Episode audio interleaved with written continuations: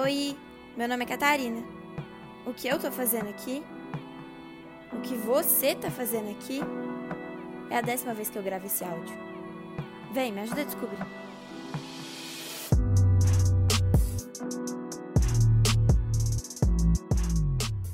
Eu tô surpresa. Surpresa com o autocontrole que tem me guiado todos esses dias durante o isolamento social. Eu sou muito emotiva. Costumava me afetar rapidamente e intensidade louca com que me cercava. Então tem sido quase milagroso estar comigo mesma e bem diante disso tudo.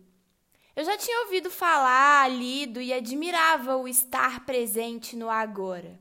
Mas pensava que a minha jornada para chegar de fato nesse ponto seria demorada.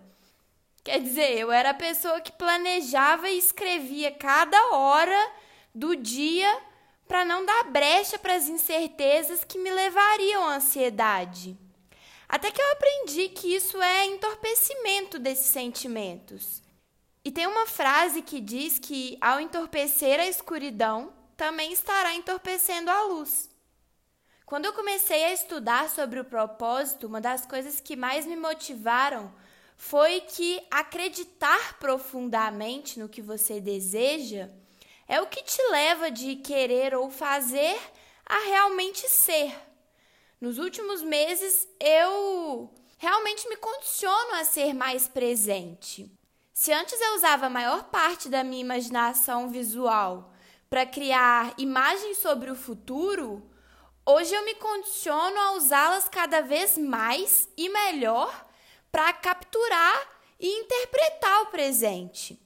E é isso que possibilita o autocontrole. A minha descoberta de que criar com o agora é um processo literalmente instantâneo, ou seja, gastar energia psicológica, física, emocional, enfim, no que eu posso realizar no momento presente, me traz um sentimento de que eu estou vivendo os dias e não apenas passando por eles. E viver os dias, dar zoom in nos detalhes de cada momento, é como se eu sempre estivesse usando um computador novo, sistema operacional leve, processador funcionando com perfeição. Preocupação, etimologicamente significa ocupação prévia. Então, limpando minha mente de preocupações, o meu sistema operacional funciona da melhor forma possível.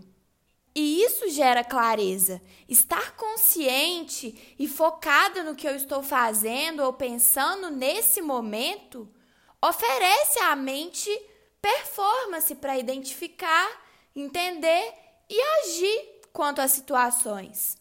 Atualmente, estar consciente é a única forma de controle que eu desejo ter. Mente limpa, focada no agora Processador livre. Com certeza, aprender isso enquanto buscava a definição do meu propósito, a princípio pareceu meio paradoxo, porque propósito gera sonhos, metas, objetivos, que são pensamentos ligados ao futuro. Mas aprendi que não é sobre dividir sua mente em pensamentos de presente e de futuro, mas que são os pensamentos do presente que possibilitam ou não o futuro. A forma como que você pensa no presente. Eu não sou Buda, tô longe de ser qualquer coisa parecida com a evoluída. Lógico que eu penso no futuro, mas só de ter consciência de quando eu me pego experimentando as velhas práticas que me levam a circunstâncias negativas, de me esforçar para reconhecer e tentar mudar isso, para mim isso sim é algo maravilhoso, gigante e feliz. Porque é o que eu posso fazer hoje. Porque é o foco que eu tenho colocado em cada movimento que resulta os pequenos passos e às vezes até uma caminhada. Ironicamente, nesse momento de isolamento social, tenho me sentido em um estado de pertencimento. Isso porque estou presente em meu mundo interior.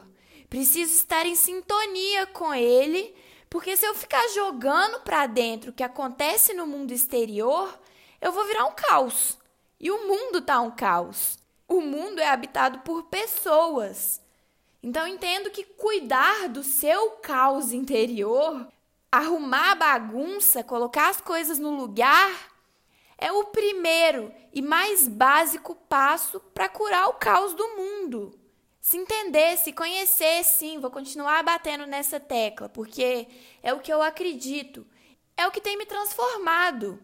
E na medida que for capaz de ir desenvolvendo esse trabalho interior, acabará ajudando o outro a fazer o mesmo. É aquela história. Só coloque a máscara de oxigênio na pessoa do lado depois que você já tiver colocado a sua. E é o que eu tenho tentado fazer aqui.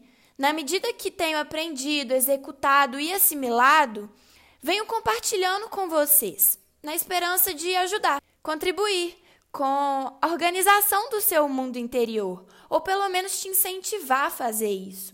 Vamos evoluindo juntos. Te espero no próximo episódio.